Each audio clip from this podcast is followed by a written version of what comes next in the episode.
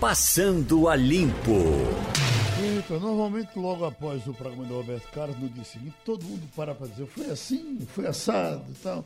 Mas isso, ao que parece, diminuiu um pouco esse ano. Você ouviu comentários hoje? Já teve o programa? Conseguiu ver, não? Eu? Eu sentei para assistir. não sei nem quando é que foi. E dei um cochilo quando eu acordei e tinha terminado. Uhum. Eh, agora está saindo o resultado da pesquisa, tem aqui, ó. A audiência reagiu mal à mudança de formato do especial de Roberto Carlos, porque foi um, uns pedaços de, de programas que ele apresentou.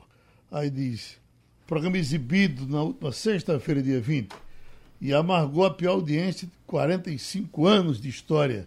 Pela primeira vez, nas quatro décadas e meia, o rei não gravou um show especialmente para o programa. A atração reuniu trechos de programas passados. E aí ele deu 17 pontos e meio. Isso em outro canal seria uma grande audiência, na Globo não é. é porque ele já tinha dado 31 pontos no ano anterior, é, 21 pontos, enfim, manteve o primeiro lugar, mas não foi o que se esperava. É, Geraldo, é... houve muita reclamação também, porque ele cantou muito em espanhol, o pessoal preferiu, preferiu ele cantando em português. Hein? É o seguinte, as coisas cansam, né? É. Então, chega um momento que ou há uma grande transformação, ou de fato a tendência é que as pessoas cansem daquilo que estão vendo, que estão consumindo, isso é natural. Mas justo é normal. Ele, ele, ele, tem se renovado, ele tem apresentado, até com algumas críticas, que eu, eu escuto sempre as pessoas querendo Jovem Guarda, Jovem Guarda, e ele bota gente da época, botou Michel Teló em programas anteriores, com cantou até essas musiquinhas que certamente ele não gostaria de cantar, não é? Mas é o seguinte, Geraldo, eu acredito que Roberto Carlos não tenha uma intenção ou não tenha um trabalho de renovação de público. E a televisão hoje tem um grande concorrente chamado internet, ou seja, smartphone, computador, aquilo que principalmente está nas mãos das pessoas, como por exemplo tablets e smartphones, muito mais smartphone hoje. Então, esse público novo que vem chegando aí vem se desligando cada vez mais da televisão e procurando outras coisas. E o público dele não foi renovado, não vem sendo renovado. Então é natural que essa audiência caia. Entendeu? Então não vejo nada demais nisso aí. Para mim, estranho seria se tivesse o contrário, se tivesse aumentado a audiência. Tá vendo, Romualdo? Pois é, Geraldo. Eu estava aqui pensando que, de fato, Roberto Carlos faz de novo, ou canta de novo, para atrair público diferente do que ele já conquistou. Eu acredito que o Roberto Carlos está naquela de não vai pendurar a chuteira, quer dizer, não vai pendurar o microfone. O que ele está fazendo hoje é o que a gente costuma dizer na linguagem popular, dá para o gasto. Ele é, mantém aquele público cativo e não precisa mais do que isso, não, Geraldo. Ele teve aqui no Recife, fez um show para todo mundo num dia. Lotou o Classic Hall. No dia seguinte, ele fez um só para mulheres. Lotou o Classic Hall. Se ele fizesse um para criança, lotaria no dia seguinte. Se ele fizesse um para adolescentes, lotaria. A minha filha, que está mais perto da adolescência, foi para os dois. E gostou dos dois. É um privilegiado, a gente não pode negar isso. E era outra coisa que eu queria dizer para vocês, mas nós estamos tentando entrar em contato com o Corpo de Bombeiros, uhum. porque estamos todos nós com essa, com essa tragédia que aconteceu na madrugada que de hoje coisa, na né? cabeça. Né? Você imagina, rapaz, porque normalmente se diz isso, quer dizer, você está numa véspera de Natal, cada um está se preparando a seu modo para uhum. curtir a data, de repente estoura um cano perto da sua casa, a casa cai e mata. E, exatamente. Uhum. E, e, e, acontecendo uma coisa dessa pela madrugada, né, Geraldo? Que é mais dramático ainda, que dificulta ainda mais o socorro. Duas horas da né? madrugada. Exatamente, perto das três. Você do... dormindo? E, exatamente. Então dificulta ainda mais, porque evidentemente não, não tem gente por perto para chamar logo o socorro. Enfim, é uma situação bastante dramática e mais ainda, Geraldo, nessa época do ano, que a gente não espera a gente não se prepara para esse tipo de acontecimento nessa época do ano. Todo mundo corre a Defesa Civil, Prefeitura, Governo do Estado, todos se preparam para o período de chuva. Né? Há avisos para pessoas saírem de áreas de risco, há controle, há cuidados. Mas nessa época, não. É outra coisa bastante dramática mesmo para a gente. Uhum. Estamos já recebendo o Major Anderson Barros, assessor do Corpo de Bombeiros. Major, o que é que o senhor nos acrescenta sobre esse, essa tragédia do Córrego do Morcego? É, bom dia, Geraldo, bom dia aos seus ouvintes. É, nós estamos aqui no local e ah, por volta das três horas nós fomos acionados e quando chegamos aqui encontramos uma das casas totalmente destruída e a casa vizinha parcialmente destruída e informação de que tínhamos 10 vítimas envolvidas. E aí, rapidamente, conseguimos socorrer três vítimas com vida. Essas vítimas é, feridas foram, foram levadas para a UPA de Nova Descoberta e a mais grave para o HR. E a informação é que elas estão estabilizadas. E aí, infelizmente, também retiramos do, do, do barro cinco vítimas em óbito e agora estamos trabalhando com a possibilidade de mais duas vítimas ainda estarem soterradas é, numa área que talvez seria a sala onde elas estavam dormindo. Então, nós renovamos as nossas equipes de bombeiros e também de cães farejadores para manter o serviço aqui de forma incansável e, e duradoura até encontrar essas duas vítimas, Geraldo. Major, já está confirmado uh, uh, o motivo do acidente ou isso é outra investigação? Olha, eu estava ressaltando aqui à imprensa que o foco do Corpo de Bombeiros, num acidente como esse, é entender a dinâmica do, do desastre para poder localizar as vítimas, saber onde é que as vítimas estavam na hora do deslizamento. Então, não é nossa, nossa responsabilidade e nem preocupação do Corpo de Bombeiros a causa do acidente, é, até porque isso cabe a uma avaliação técnica de engenheiros e, e dos profissionais é, de cada área. Então, a nossa preocupação é entender, na hora do acidente, onde as vítimas estavam e a quantidade de vítimas. Então, é, desde que chegamos aqui, é, estamos concentrados em, em, em, trabalhar em cima das informações dos parentes e populares e também daquilo que os nossos cães têm nos indicado de locais onde possivelmente as vítimas estavam. Wagner? Agora, Major, eu entendo perfeitamente, claro, o senhor está coberto de razão na sua posição aí no momento de buscar a, as demais vítimas, mas é, é só para que a gente tenha uma noção do terreno no momento, como é que está o terreno. Há sinal de alagamento, há sinal de terra molhada? Qual, qual o retrato que o senhor não. faz da gente aí? Não, não existe sinal de alagamento. A gente tem a experiência de que é, sempre nesses locais a parte superior ela fica realmente mais seca por conta do sol e a parte mais profunda ela tem uma coloração é, mais escura. Mas não há é, sinal de alagamento e é, não é nada parecido com o que ocorre no período das chuvas, onde, onde você tem um terreno é, totalmente alagado e muito encharcado. Em, em acidentes é. como esses, Major, é, em épocas de chuva, por exemplo, a possibilidade de se encontrar vítimas com, com vida é, diminui devido à água, não é isso que, que forma, é, é, impede a criação de bolsões de ar, ou seja, um abafamento total daquele, daquele ambiente. Diferentemente, por exemplo, de um, de um desmoronamento de um prédio, terremotos e tal, em que a, as lajes elas fazem bolsões, as pessoas é, é, são encontradas, é, mesmo com dois, três, cinco dias, são encontradas ainda, ainda com vida. Ah, qual a expectativa do senhor diante desse cenário de encontrar pessoas ainda sobreviventes aí nesse caso? Olha, é, como você falou, nós temos aqui um, um, uma situação mais parecida com o desabamento, porque o, o material ele não está encharcado, então ele não, não se compacta com, com tanta força como ocorre quando a lama está muito encharcada, né? quando tem mais lama do que, do que o barro realmente seco. Aqui a gente tem um barro muito seco, o que favorece a formação de bolsões e se essas vítimas elas foram protegidas por móveis, como é o caso aqui, na, na é, as vítimas estando na sala e sendo protegidas por, um, por uma mesa ou uma cadeira, a chance desses bolsões ainda é maior. Por isso que a gente trabalha com essa possibilidade das vítimas ainda estarem vivas, respirando esses bolsões de ar.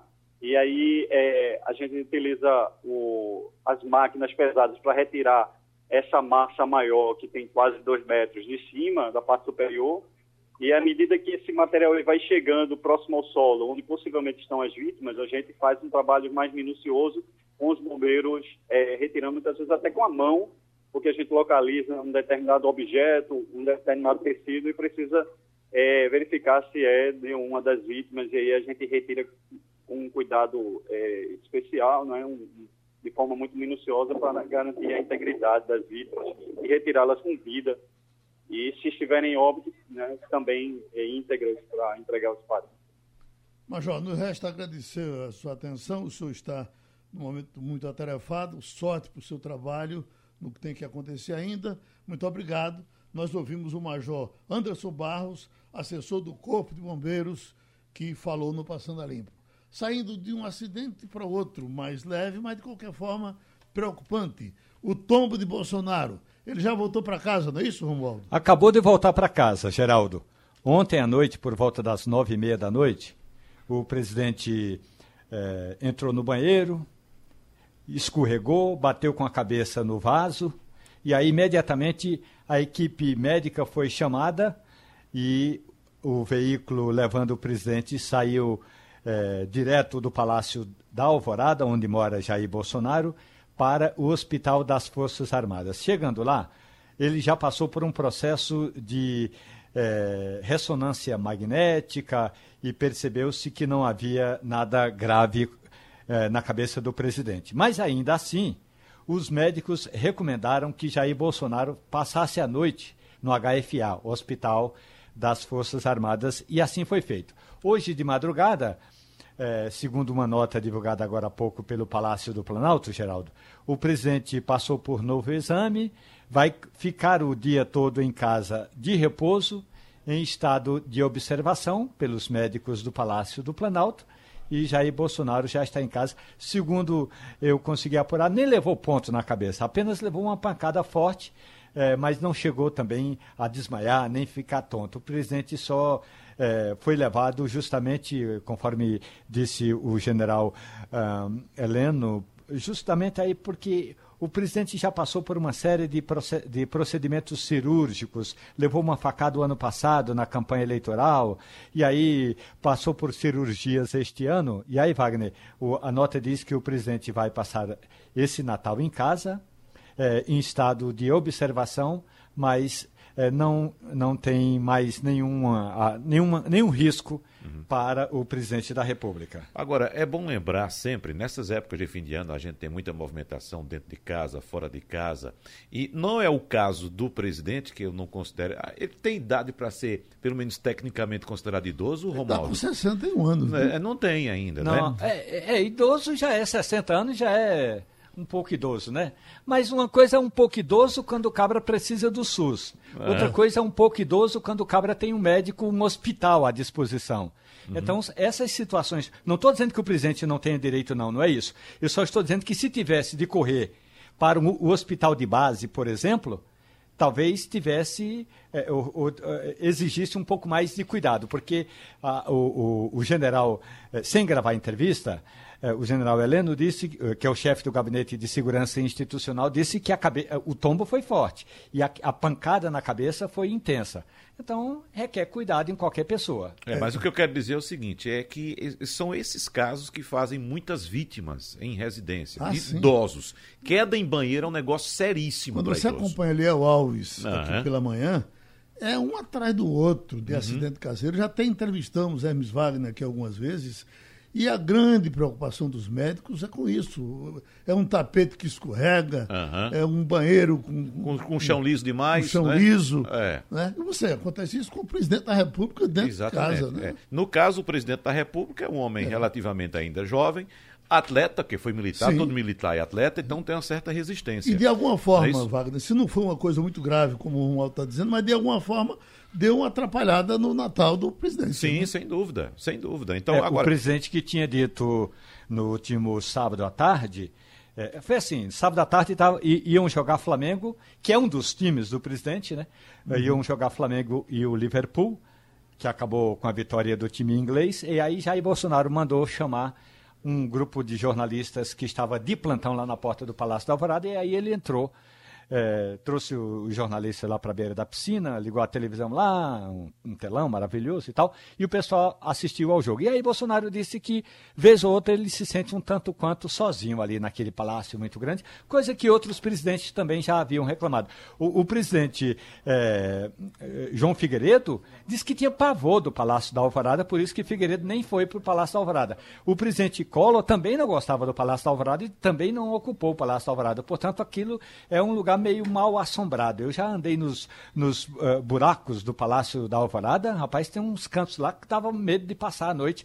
Uma vez em que a reportagem da Rádio Jornal foi entrevistar o então presidente Lula e na noite anterior a gente foi montar os equipamentos, Geraldo, você passa por uns buracos lá, é um negócio meio complicado. Pois bem, então Jair Bolsonaro disse que ia passar, tinha dito no, no sábado que ia passar o Natal com a família, eh, ia ter um panetone, um cordeirinho e tal.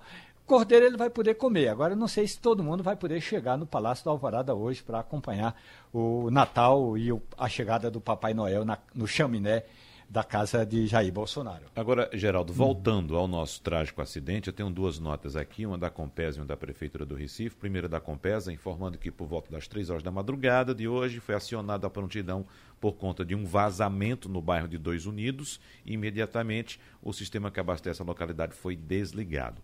No momento, segundo a nota, a companhia, em conjunto com a Defesa Civil, está no local para apurar as causas e saber o que de fato motivou o acidente. Antecipadamente, a Compesa lamenta o ocorrido e se solidariza com as famílias que estão recebendo toda a assistência das equipes sociais da companhia. Já a nota da Prefeitura do Recife diz que desde a madrugada através da Secretaria de Defesa de Desenvolvimento Social, Defesa Civil e Enlurbe, está prestando todo o apoio à Compesa para que seja garantida assistência aos familiares das vítimas e moradores da área onde ocorreu o acidente em Dois Unidos. O SAMU, a Defesa Civil e a Enlurbe também estão prestando apoio ao Corpo de Bombeiros no resgate ao atendimento e atendimento no local. A Prefeitura se solidariza com os parentes das vítimas e com toda a comunidade. Para fechar a questão dos acidentes, não sei se vocês chegaram a ver Ontem eu vi no jornal do SBT, estou vendo aqui esse registro, está no UOL, um menino de 5 anos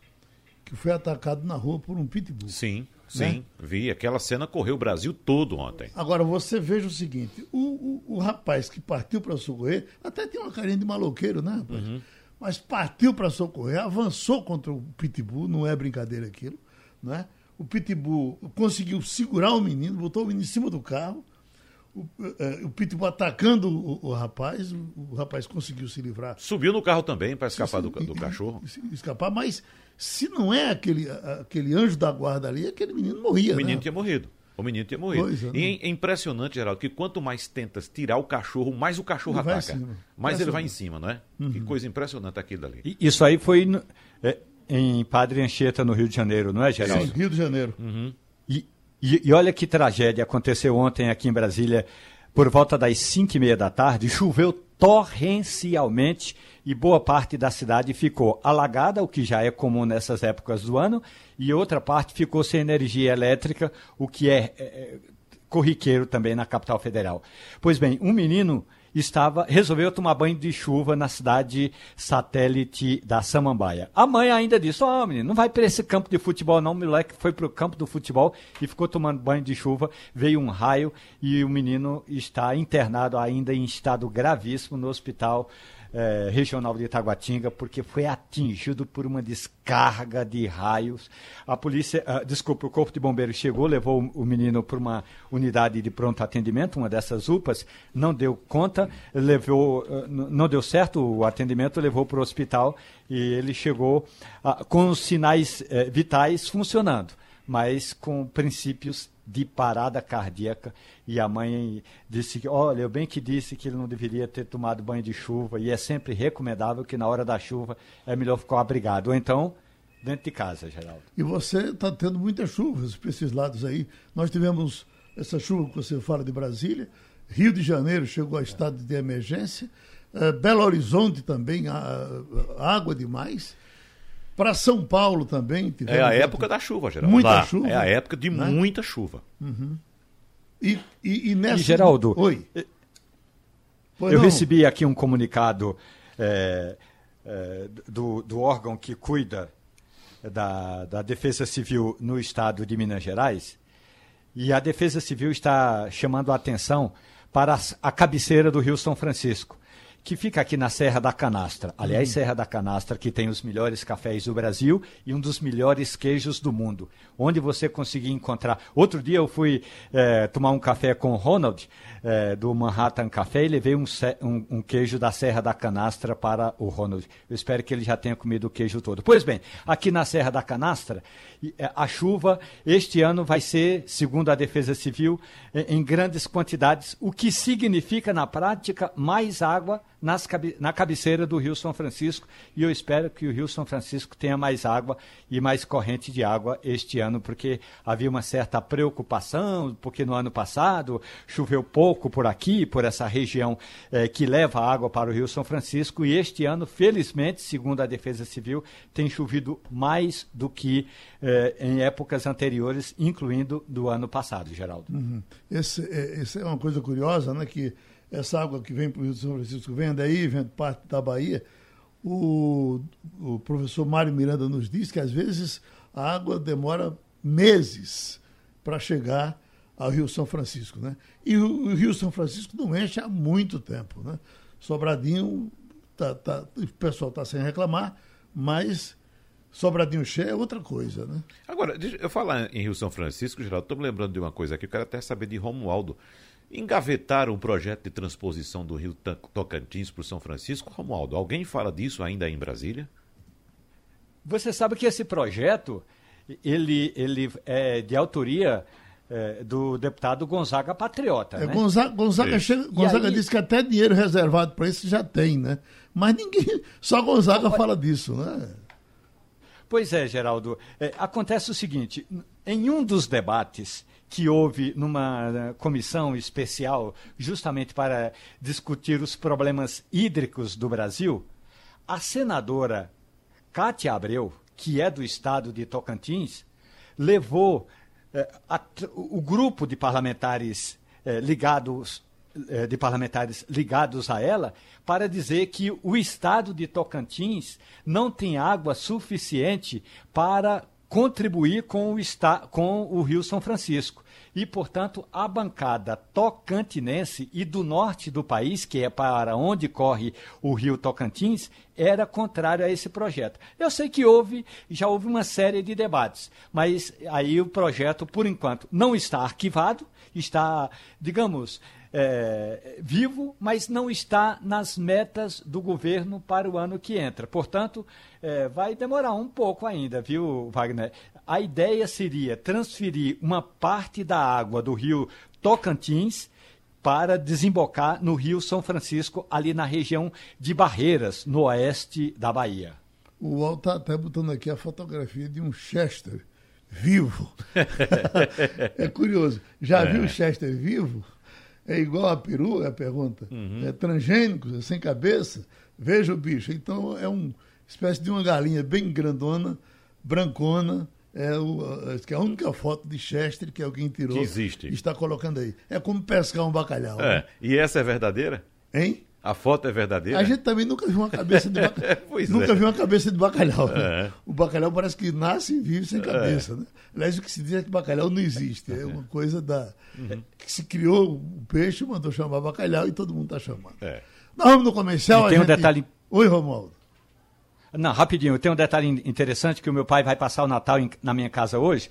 E aí ele perguntou o que seria servido na janta. Eu falei, olha, eu gosto muito é, de bacalhau. Ele falou assim, ainda bem, eu gosto de bacalhau, porque de peixe eu detesto. Nosso Nelson gosta de contribuir com a gente. E quando ele estava falando de idoso, ele passou para a gente aqui um, um, um roteiro, uma agenda que tem para se cuidar de idoso em casa. Prevenir quedas de idosos no banheiro, de idosos. Primeiro, ajudar na locomoção para evitar quedas de idosos vale a pena investir em reformas. O correto é o banheiro ser totalmente adaptado para evitar quedas originadas por escorregões. Uma forma para fazer isso é colocar pegadores e corrimões nesse cômodo. Para facilitar a movimentação do idoso, uh, trancas adaptadas. Existem no mercado maçanetas especiais que podem ser usadas para abrir uma porta tanto por dentro quanto por fora. Elas são ideais quando se tem idoso em casa. No caso de ocorrer alguma queda, é fácil chegar até o banheiro e, e socorrer o idoso, está uma relação um pouco grande, mas fala-se da questão dos tapetes, você não botar para não escorregar e vai por aí. Agora. Existe tapete que se coloca para não escorregar que ele faz o efeito contrário, né? Escorrega. Escorrega. Você tropeça. Tropeça né? no tapete, escorrega, às vezes ele fica inundado por baixo, você pisa, ele desliza, vai embora. Uhum. Olha, e os radares estão funcionando? Os radares, a Polícia Rodoviária já tem autorização para retornar o uso dos radares móveis. Agora, desta vez, eu não sei se vai adiantar muito, porque o radar móvel, antigamente, ficava em um ponto comum da estrada.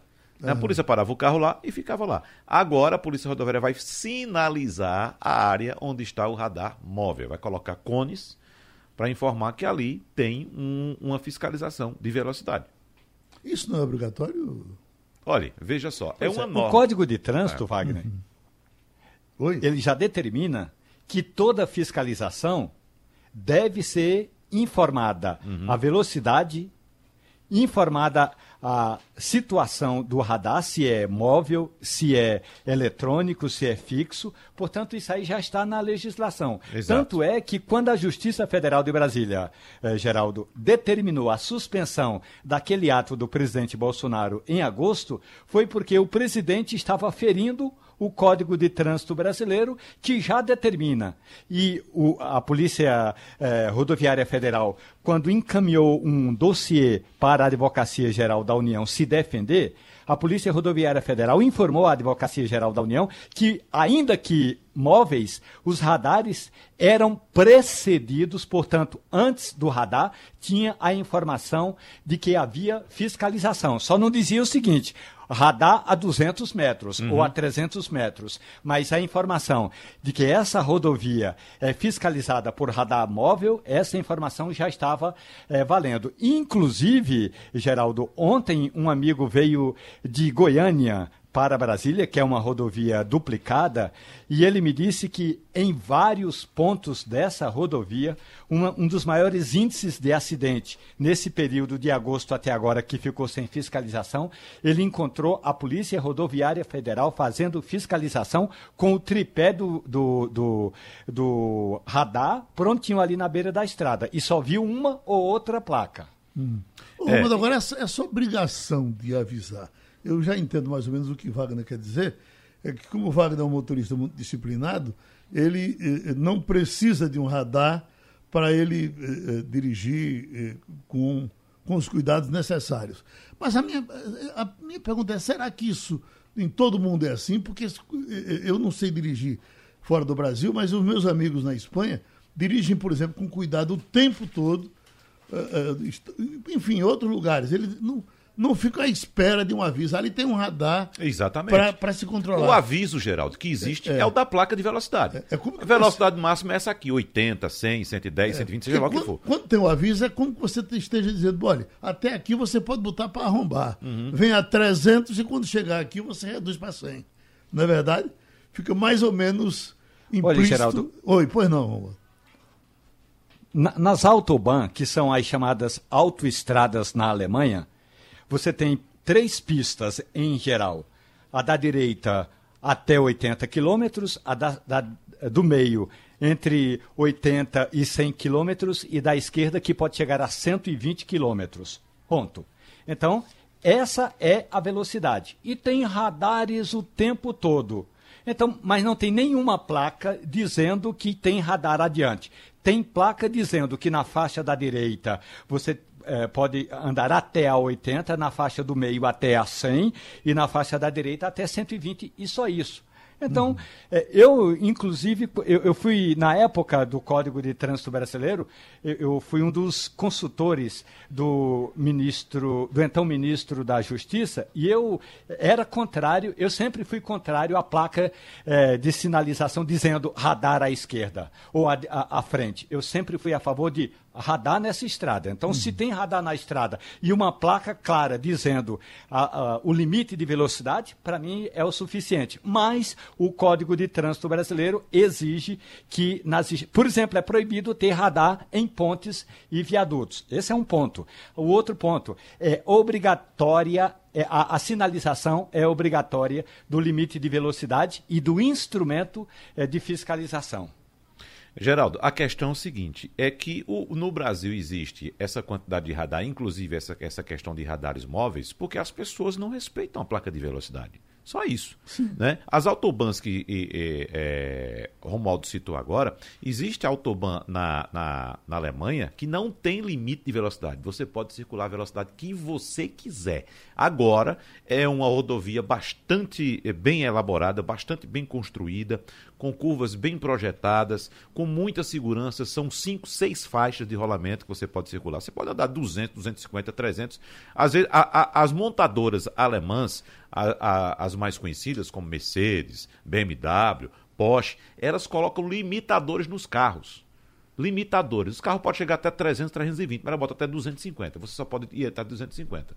Agora, é uma condição excepcional. É uma estrada feita para isso. Nas outras estradas, não. Você tem que obedecer o limite de velocidade. Se você entrar numa, numa região urbana, você tem que respeitar. Se você não respeitar, além da multa, você corre o risco até de ser preso.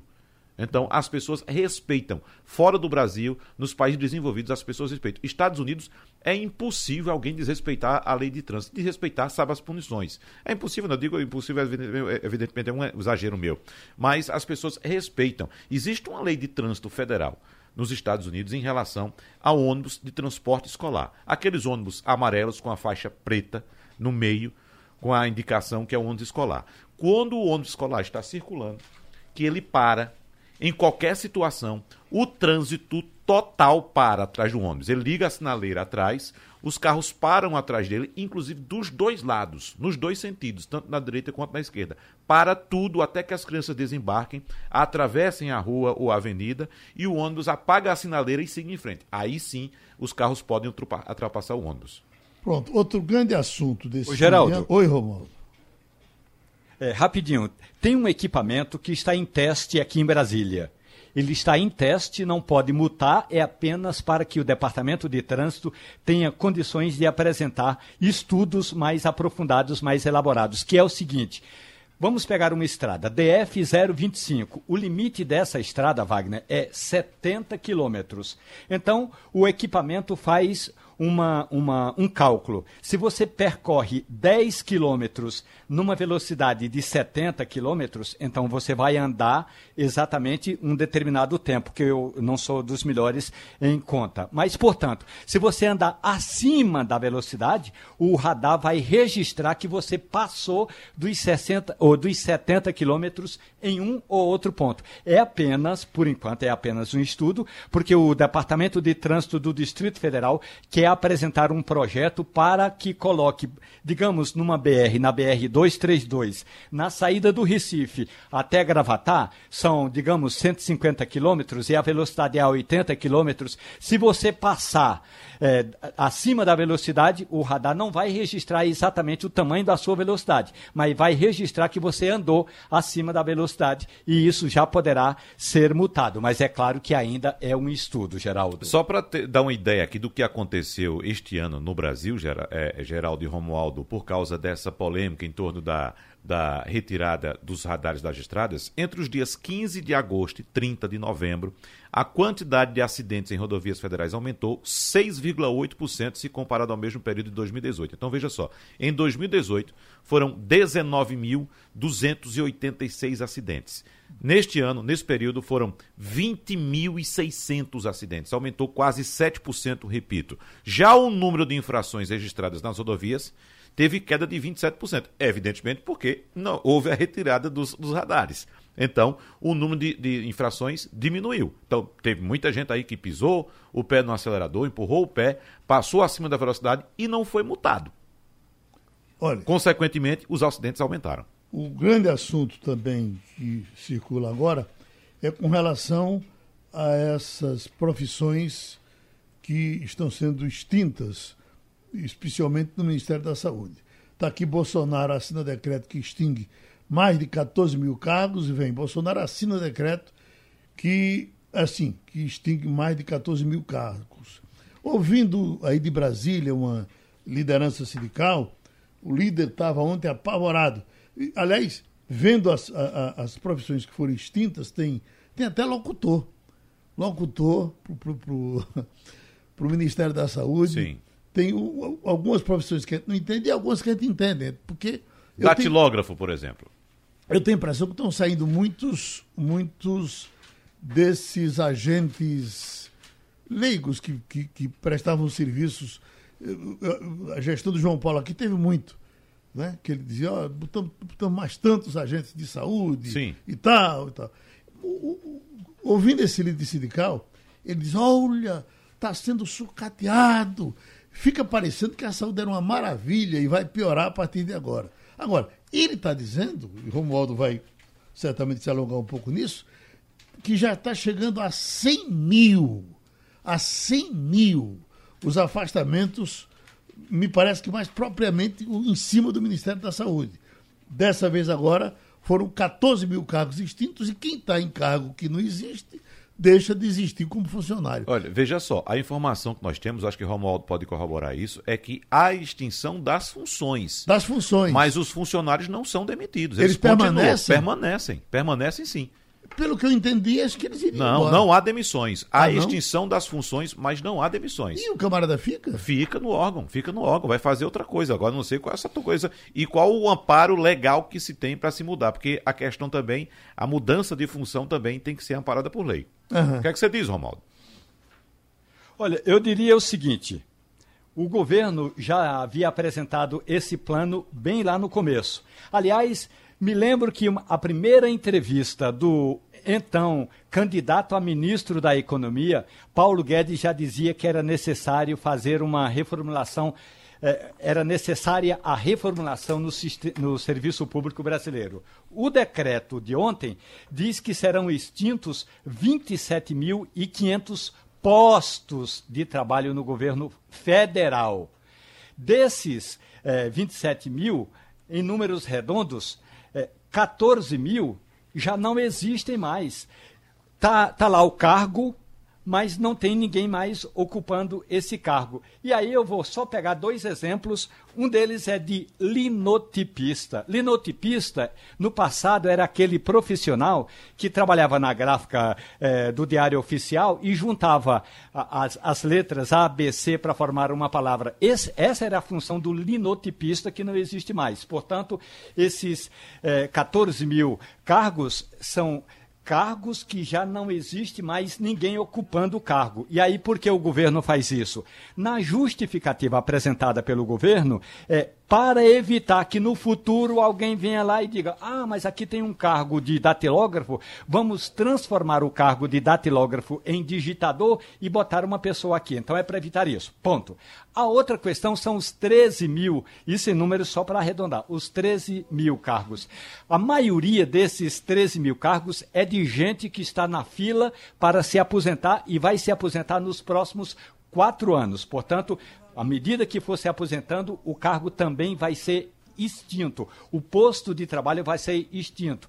Muitas dessas funções já estão sendo ocupadas por servidores municipais e estaduais, sobretudo na área de atendimento às endemias ou na área de atendimento à saúde comunitária. Portanto, a nota do, do Ministério diz exatamente isso.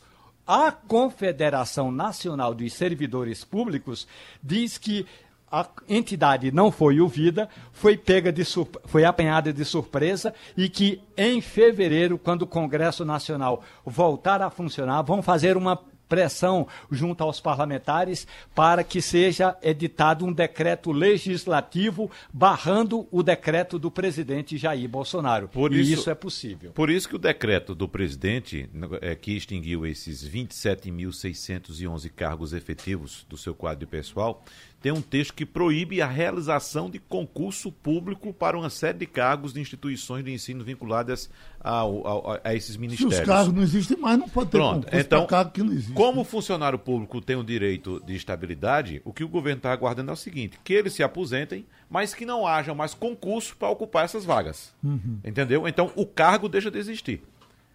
Mas o funcionário não é demitido. Não vai haver demissões. O que os servidores estão alegando, Geraldo, e aí o nosso ouvinte vai entender direito o que significa isso na prática, é que menos servidores atendendo a comunidade, mais precarização nesse atendimento. Agora, a questão é que esse decreto do presidente Jair Bolsonaro se limita única e exclusivamente, Wagner, a postos ou cargos no serviço público federal e que não tem nada a ver na UPA, no posto de atendimento, no uhum. posto de saúde, lá no bairro da Imbiribeira, por exemplo. Okay. Agora, é bom lembrar também que há funções no serviço público que necessitam de gente. Por exemplo, na saúde necessita de gente, de pessoas para trabalhar na saúde. Educação necessita de funcionários na educação para trabalhar. Agora, há cargos burocráticos que você entra, tem 15, 20, 30 pessoas, repartições, que tem um ou dois que trabalham, e o resto não.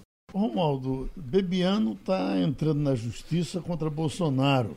Ele pergunta se isso repercute por aí, porque numa eh, nessa última entrevista que Bolsonaro deu, que foi insinuando que tinha alguém do staff que gostaria de matá-lo eh, no passado e é, caminhava para o lado de Bibiano. Sendo que parece que a revista Veja, ele teria dito nominalmente que Bibiano planejava matá-lo com inveja porque não foi chamado para ser candidato a vice-presidente. Faz sentido? Olha, Geraldo, o que faz sentido é que o ex-ministro, na verdade, o ex-secretário-geral da Presidência da República, ele disse que o presidente da República precisa dizer com todas as letras quem, de fato, estava tramando é, matar, matá-lo, matá-la ao presidente. Bebiano disse que é, chamou Jair Bolsonaro de, é, de desequilibrado mental, disse que é uma pessoa muito raivosa uma pessoa que, de quem ele, Bebiano, sente pena e que judicialmente o presidente da República precisa deixar claro quem estava tramando matá-lo.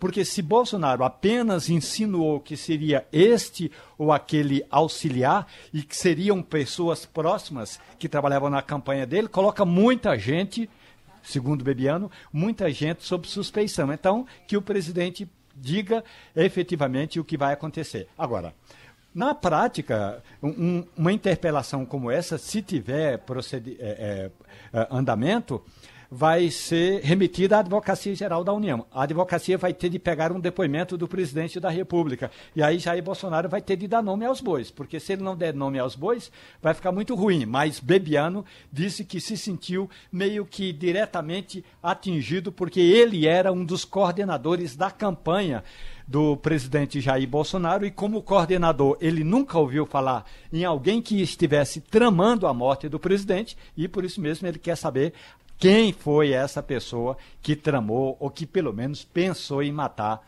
Jair Bolsonaro. E ao que parece, é, é, ele foi um dos primeiros a cair em desgraça com o Carlos Bolsonaro, né? Começou, o, o pau começou a comer com o Carlos Bolsonaro, depois chegou a, a, a, ao Bolsonaro e ele terminou perdendo o cargo, não foi assim? É, com relação ao filho do presidente da República, uma das reclamações do Carlos Bolsonaro era que Bebiano, segundo Carlos disse aqui em Brasília várias vezes, é que Bebiano andava com um pacote desse tamanho é, de cartão do Palácio do Planalto com o número do telefone de, dele, de Bebiano. E aí todo jornalista que chegava para entrevistar, primeiro Bebiano atendia a todos e depois Bebiano dava o número do telefone e sempre conversava com todos os jornalistas. E essa não era a prática que tinha sido, entre aspas, combinada, segundo Carlos Bolsonaro. O que havia sido combinado era que os ministros ficariam um pouco mais na reserva. Como Bebiano, Bebiano falava muito na avaliação de Carlos, isso foi o primeiro, o primeiro embate. Mas é claro que os embates mais rigorosos era com relação à liberação de verbas para a propaganda, que Carlos queria liberar mais verbas para um determinado grupo eh, de mídia e Bebiano queria liberar para outro determinado grupo de mídia. E esse foi sempre um pau cantando por aqui em vários governos, Wagner. Ô Romualdo, tem informação aqui apontando que um prefeito do interior de Ceará foi assassinado a tiros quando caminhava por, perto de casa, perto da casa dele, na residência dele. O prefeito da cidade de Grangeiro, João Gregório Neto, ele foi atingido enquanto caminhava próximo à parede do açude Junco na manhã de hoje. Ele foi atingido pelas costas e, segundo moradores da cidade, um carro com suspeitos foi visto se aproximando do, do prefeito. Logo depois foram ouvidos pelo menos três disparos. Os moradores tentaram socorrer o prefeito, mas quando chegaram próximo ao local, ele já estava morto. A autoria e motivação dessa morte ainda não foram confirmados pela polícia. Aqui. O, Agora, João o... Grangeiro, é, João Grangeiro, na verdade, eh, o nome político dele é João Gregório, Wagner. Sim. Não sei se você se lembra, ele foi alvo de uma operação da Polícia Federal é, que investigava desvio de recursos da aposentadoria rural. Uhum. Então, desde essa época que ele já andava com segurança. Ele é do ele era do PSD SD de dado e, e já tinha sido alvo é, é, de uma operação da Polícia Federal. Eu não lembro bem o nome, mas operação bricolagem. Operação bricolagem. Bricolagem, exatamente. É essa mesma? Isso, bricolagem. Pois bem. E aí ele, ele tinha participado de um esquema que desviava recursos é, de pessoas de aposentadorias do meio rural. É, a, a denúncia aponta movimentações em torno de quase 10 milhões de reais. Agora, os políticos que estavam condenados não estão mais esperando por Gilmar Mendes, eles já estão conseguindo a liberação no STJ, não é isso, Romualdo? Está aqui, Procuradoria-Geral recorre ao STJ, pede que soltura de Ricardo seja revista, no caso de Ricardo Coutinho. O STJ ainda ontem mandou soltar outro, e aí não está não tá mais sendo preciso chegar até Gilmar Mendes. Já se solta na, na terceira instância. E houve um estranhamento muito grande com essa liberação de Ricardo Coutinho, porque os áudios que foram divulgados dos diálogos do prefeito com, com alguns interlocutores. Ex-governador, né? Do, do ex-governador, perdão. Do ex-governador com alguns interlocutores são escandalosos. São escandalosos. É descaradamente mesmo uh, um, um, pedido de propina. Hein, Romaldo? Uhum. Olha, é, esse processo contra o, o ex-governador da Paraíba está no STJ, Geraldo, porque no processo consta o nome do atual governador.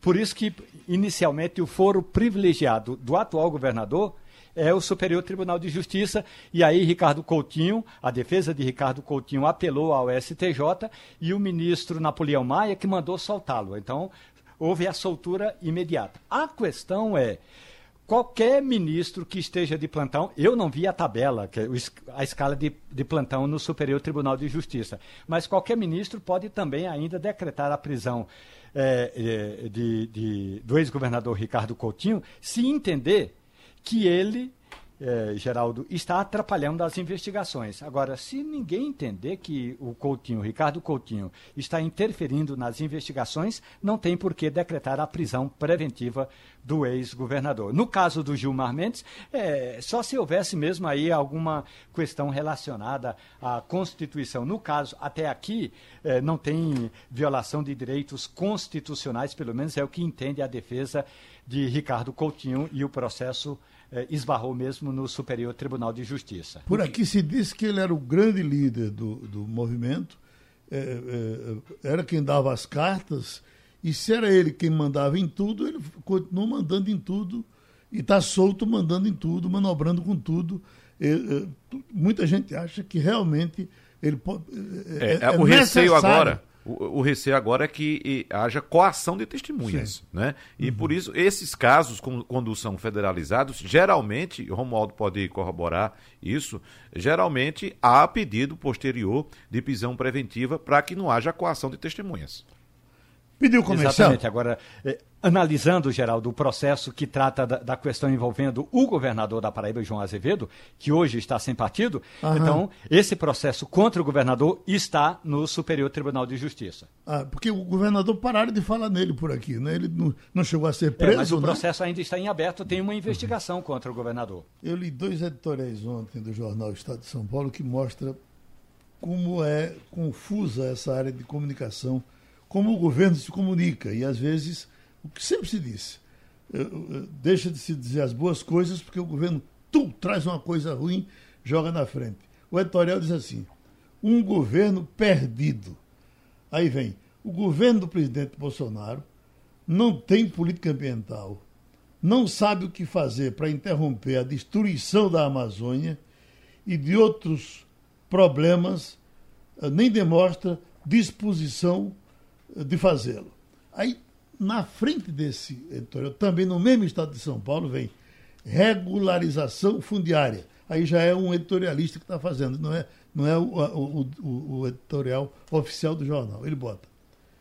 É, já é um artigo. Já é um artigo. Né? De Denis, Liber, Denis Lerrer.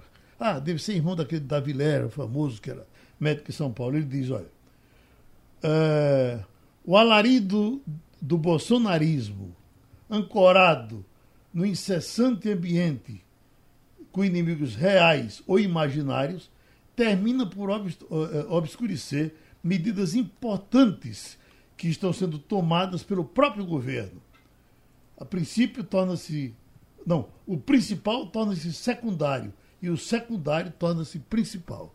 Quer dizer, parecia até que ele estava querendo responder ao editorial do jornal dele, que é uhum. é isso mesmo, né? Exatamente. Então, ele aqui vem dizendo que o governo está sim atuando na Amazônia, está sim combatendo os incêndios, uhum. está sim trabalhando, mas não não tem essa forma de comunicar. Ô, Geraldo, essa, essa, esses dois textos foram publicados no mesmo dia. No, no mesmo dia do Você mesmo veja, jornal. primeiro, ressaltar aqui a pluralidade do veículo de imprensa. Uhum. É? O, o, editorial diz uma coisa, mas no mesmo jornal tem uma opinião divergente, divergente, contrária. Então, isso mostra o pluralismo das opiniões. É dessa forma que a gente deve tratar a comunicação e também o dia a dia com as pessoas. Até porque, Geraldo, aproveitando esse assunto que você levantou aí, foi divulgada uma pesquisa da Datafolha agora, apontando que 51% dos brasileiros que usam a rede social desistiram de fazer um comentário ou compartilhar algum conteúdo sobre política para evitar brigas com a família ou com os amigos. Uhum. Ou seja, estamos nesse ambiente agora de, de embate político em que as pessoas não podem expressar uma opinião. E é bom ressaltar que esses veículos de imprensa que são tão combatidos pelos gestores, e no caso, especificamente o presidente da República, eles são plurais. Não existe uma opinião particular, uma opinião única. Existem espaços para debates em que as pessoas podem opinar, colocar suas posições contrárias, mesmo que essa oposição seja contrária à, à, à opinião do jornal, no, nesse caso expressa no editorial. Romualdo, o indulto, tem alguma coisa confusa no indulto de Bolsonaro? Confusa não, mas tem coisa nova. Vamos, vamos primeiro falar do que é normal, do que é, é comum. Todo ano o presidente da República baixa o perdão para algumas alguns presos. E, por exemplo, o que é normal, o que já vem acontecendo, é o induto humanitário. Jair Bolsonaro perdoou a pena de condenados que tenham problemas de saúde, que tenham câncer, que tenham doenças raras, que tenham AIDS, ou pessoas que que se tornaram deficientes físicos após o crime. Então, esses estarão perdoados. A novidade agentes de segurança pública que tenham sido condenados pela justiça, alguns até a justiça militar, não é, Wagner? Quando cometeram crimes culposos, ou seja, não há a intenção de matar e estavam no exercício da profissão. Não é o agente policial que cometeu um crime fora do exercício da profissão, não. E a outra novidade, Geraldo, são agentes das Forças Armadas que estavam atuando durante uma operação da GLO, Garantia da Lei e da Ordem, e mais uma vez, agentes que já tenham sido condenados por crimes culposos quando não há a intenção de matar. No tiroteio, O cabra mata um, o cabra, no caso policial, aí não há é, é um crime culposo e esses criminosos, mesmo que condenados, serão libertados da cadeia. Claro que a libertação não vai abrir a porta das cadeias hoje, não, para os cabras passarem o Natal com a família, não. Primeiro tem que entrar na justiça, tem de ter um advogado, um defensor público, se não tiver dinheiro, para que ele acione a justiça e, e conceda o alvará de soltura.